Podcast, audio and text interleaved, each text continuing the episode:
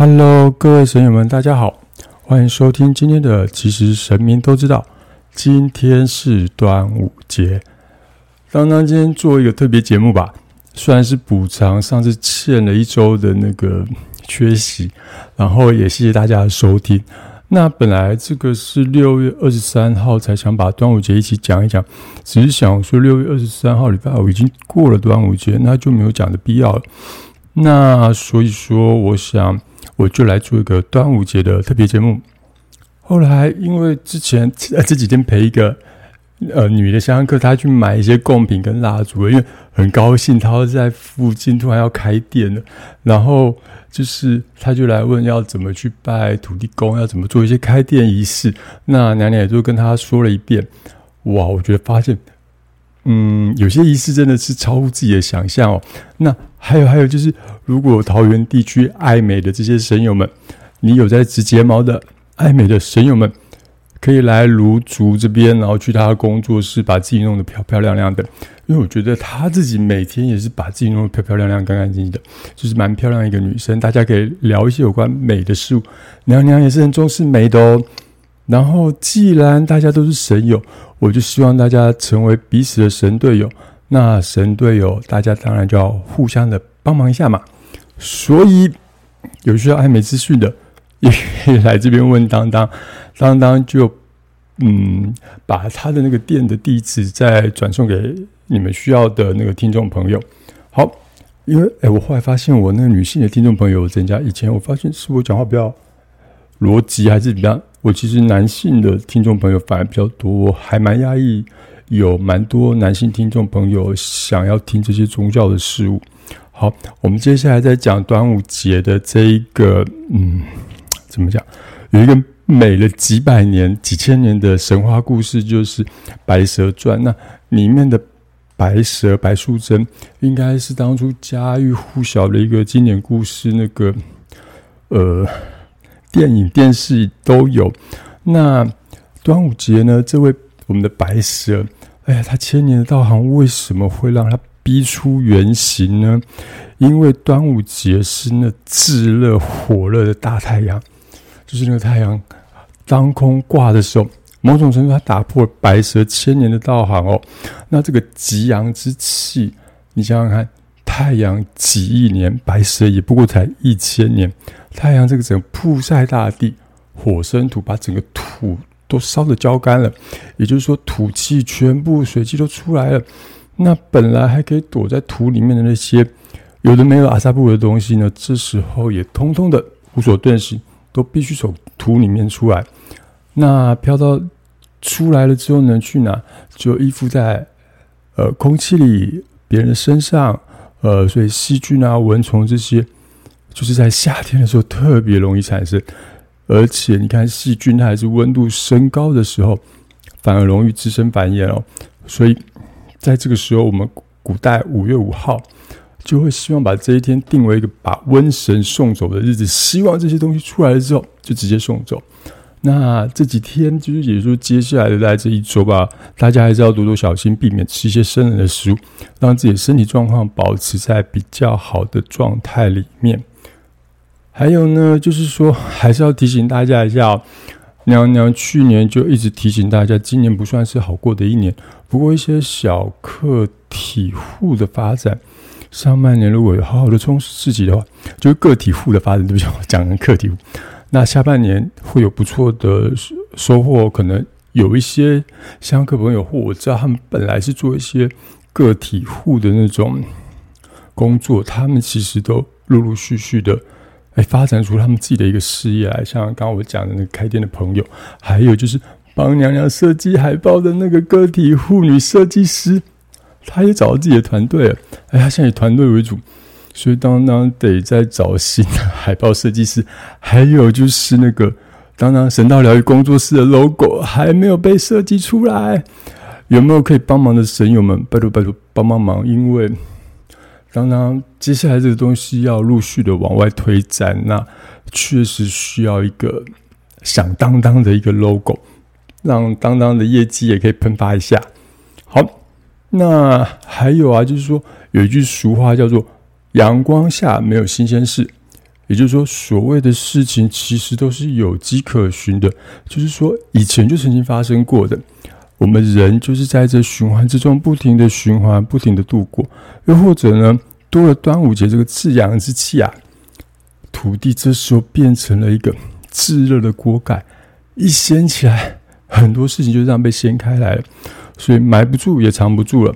像去年我记得有一个呃认识很多年的朋友，他来问一些事情，我说你那个事情不用问，到了端午节前后，娘娘说就会有一些是非对错的论断。哎呀，结果真的到了端午节前后，出现了他们公司出现一个大转折，把它整个推到比较不一样的那边去。那今年呢？你看，其实大家应该有注意最近的一些新闻嘛？呃，一个报一个，那个那个。那我们其实，我觉得我们大家不知道真实的状况，所以我觉得大家就尽量秉持着“勿道人之短，勿说己之长”。非礼勿言，非礼勿视，非礼勿听的这些想法来看待这些事吧，就让我们跟这些所谓的八卦也来个礼尚往来吧。毕竟所谓阳光下没有新鲜事，所以在这端午节炙热的太阳底下所鲜出来的这些都是历史了，也都不是新鲜事了。好。那端午节这天呢？为什么当然一定要在这天讲？是因为我觉得这天有一些习俗是希望大家还是可以维持的。像当当在这一天一定会准备午时水，所谓的午时水就是基本上它是要矿泉水哦，它不能是那种什么 RO 蒸馏水。我会去买矿泉水，大概买个四五箱，然后在宫里，然后让他去照那个。端午节午时，那个炙热的太阳，那过了十二点之后，我会请娘娘来把这些炙呃阳气封在那个矿泉水里。可能之后如果有香客来的话，会用到或什么之类的，那就可以利用这个午时水，就是极阳的水，然后让他们有需要的人可以去使用。还有，哎，不好意思，就是说这个极阳的水。最好不要在当年喝，因为有时候人不一定承受得了这么极阳的那个氧气，所以如果你要喝这个矿泉水的话，我会建议你可能隔年再喝，会比较符合你身体需要的阳气的补充状况。还有呢，就是像挂艾草及菖蒲，这个我记得最早是娘娘请回来说，她说要挂艾草跟菖蒲。我本来以为说，哎呦，娘娘你还需要辟邪啊？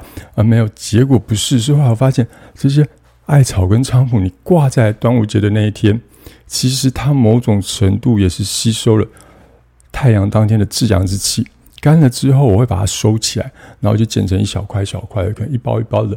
如果有小孩子或者是有一些受受到惊吓的香客他们来，这个其实可以加一些香灰，让他们拿回去清洗身体。就是某种程度让他们的惊吓跟东西给洗掉，也是用阳气跟木气去净化它，跟做一个守护的概念。像去年我看到那个 菜市场，我很高兴，娘叫我买五把回来，我超高兴。我看到居然还有那种一整捆的那种瓦草，然后我就想说，哦，那我这次来帮自己好好的大洗特洗一番，我就买了两大捆回来。结果那一天，同事他们带着小朋友来。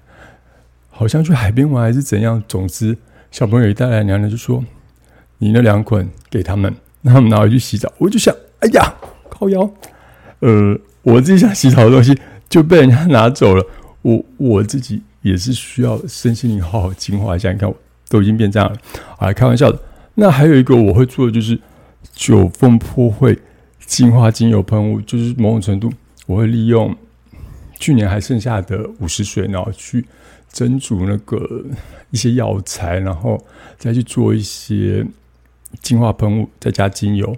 去年做过一次，那今年当然也是顺势来做一波。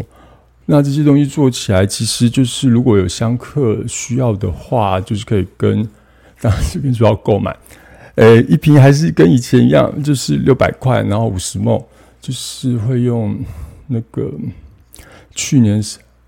剩下来的那些五十岁，然后在今年做完之后再去晒过阳气，然后再请娘娘再上浮，这样子它的净化功用会比较强。尤其其实今年到目前，虽然看起来好像是呃还 OK，但我觉得接下来可能还是有一些不平静的状况。